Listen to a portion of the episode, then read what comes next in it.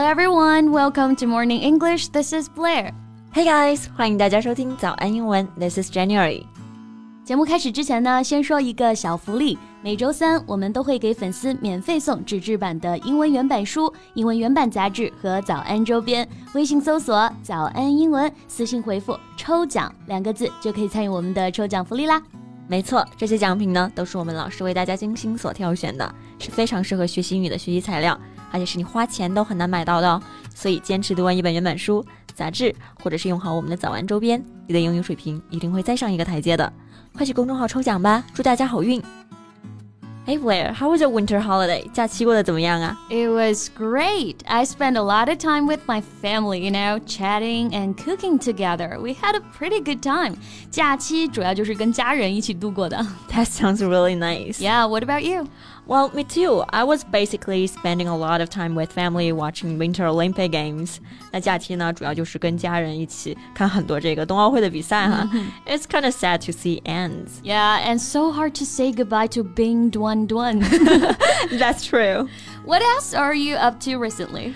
Well, other than the Olympics, recently I also read an inspiring story. 那除了看冬奥会之外呢，我最近呢还读到了一个非常励志的故事。Whose story is it? Romola Hodas. She's the oldest child of Marty Hodas, who was the porno king of New York City from the late 60s until 80s. I see.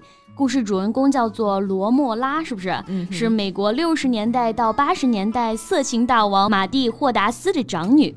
Yeah, and her story is quite inspiring. Hey, how about we talk about her in today's podcast? 那好，在今天的节目当中呢，我们就来聊一聊 Romola Hodas 的故事。我们今天的所有内容呢，都整理成了文字版的笔记，欢迎大家到微信搜索“早安英文”，私信回复“加油”两个字来领取我们的文字版笔记。So we just mentioned that Romola Hodas is the oldest child of Marty Hodas, who was the Porno King of New York City. 对，我们先从他的家庭背景说起啊。The Hodas family emigrated to the United States from Europe.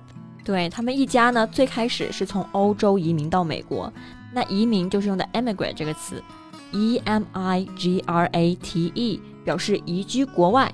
那如果是 immigrate，把开头的字母 e 改成 i m，i m m i g r a t e，immigrant 也就是移民的意思。不过方向就不一样了，表示移居入境。对，immigrate and emigrate 要分清啊。那他们一家移居美国之后，生活怎么样呢 ？Well, after Martin set foot in Brooklyn, New York, he worked many odd jobs like shining shoes and selling papers to make a living. 啊，其实刚开始生活还是比较艰苦的，对不对？对。为了谋生呢，他做了许多的零工，比如说擦鞋啊、卖报纸。那刚刚说到了一个表达啊，make a living 就表示谋生的意思。对，Romola 的爸爸 Martin 他是从底层做起的，白手起家，后来呢，一手创立了他的色情帝国。 he single-handedly built New York City's pornography empire. 这里我们学习到一个表达啊，single-handedly，它是一个副词，single 表示单独的意思，hand 是手嘛，所以 single-handed 就是表示凭一己之力，without help from anyone else。对，他凭借一己之力创造了纽约的色情帝国。对，pornography 就是色情片的意思啊，音节比较多，我们要注意一下，它的重音呢在第二个音节，pornography。 pornography。对，这个单词比较长，可以简称为 porno 或者是 porn。那开头我们说到他爸爸是色情之王，就是 porno king。Right. So Romola's dad succeeded in the porn business. yeah. Well, since all of this rigged in money, the family lived a luxurious life. However, they also had a lot of problems. 那他的爸爸呢，就是这样从一个街头小贩逆袭为暴发户，家财万贯。 但这一切却是家中其他人的噩梦。Right, Romola said that they grew up in an abusive household. 对，在罗莫拉的童年时光里呢，打骂、挨骂真的是家常便饭。他的父亲总是找理由羞辱他、虐待他。那刚刚说的这个单词 abusive 就是虐待的意思。abusive household，也就是说一个虐待的家庭环境。对，那这个单词也可以用来形容人，对不对？Yeah, her father became progressively abusive. So what about their mom？他们的妈妈不管吗？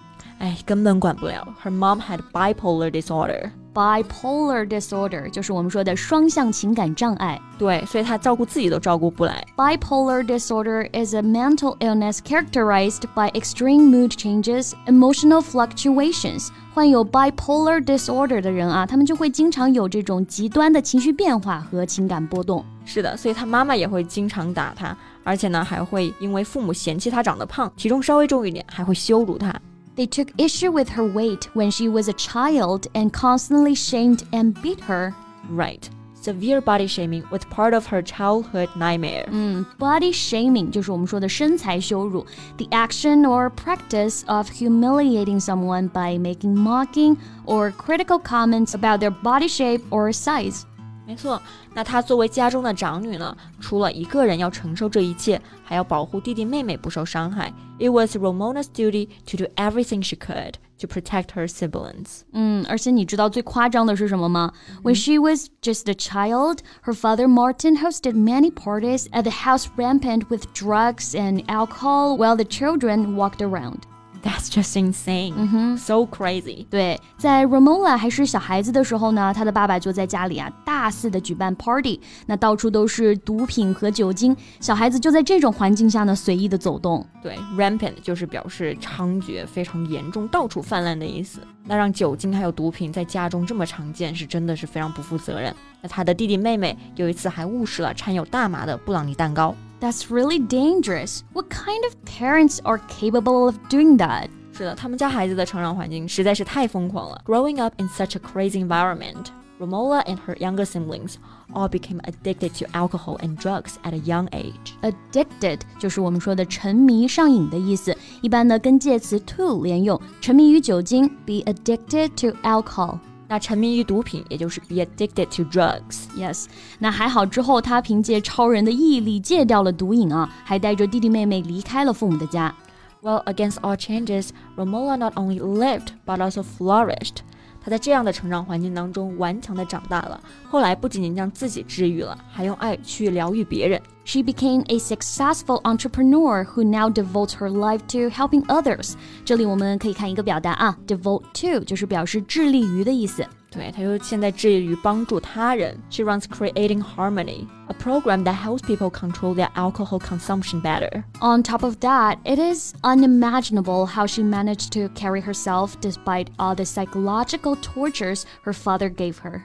Yeah, fortunately, she came out stronger and is now consulting and helping others. 那在家中经历了这么多的伤害，却仍然能够从中振作起来，并且治愈他人，真的是一件非常了不起的事情。嗯，他说的有一句话我很喜欢啊，It's easier to be happy and harder to be miserable. When something bad happens to her, she just does her best to take actions to change it instead of complaining. Yeah, and I think this is something we can learn from her. Yes，那我们今天的节目呢就到这里了。最后再提醒大家一下，今天的所有内容呢都整理成了文字版的笔记，欢迎大家到微信搜索“早安英文”，私信回复“加油”两个字来领取我们的文字版笔记。So thank you so much for listening. This is Jen, and this is Blair. See you next time. Bye. Bye.